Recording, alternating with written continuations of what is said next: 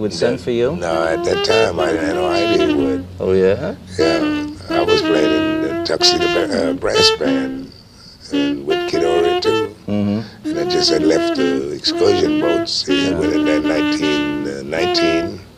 Then I played with Kid Ory. And, and then around 1922, I was playing with the Tuxedo Brass Band, Celestan. Mm-hmm. And then uh, that's when King Oliver sent for me to play second trumpet with him at the Lincoln Gardens. And you were surprised? I was surprised. I was happy. Couldn't nobody else get me out of New Orleans but him. I wouldn't take that chance. But you hadn't heard the band until I you had to got heard to this Chicago. band until I got to Chicago. And then I, uh, when I heard it at the door, I said, I ain't good enough for this band. I think I'll go back. yeah. yeah, that's, uh, that, I like it. Uh, you know, I, biggest moments.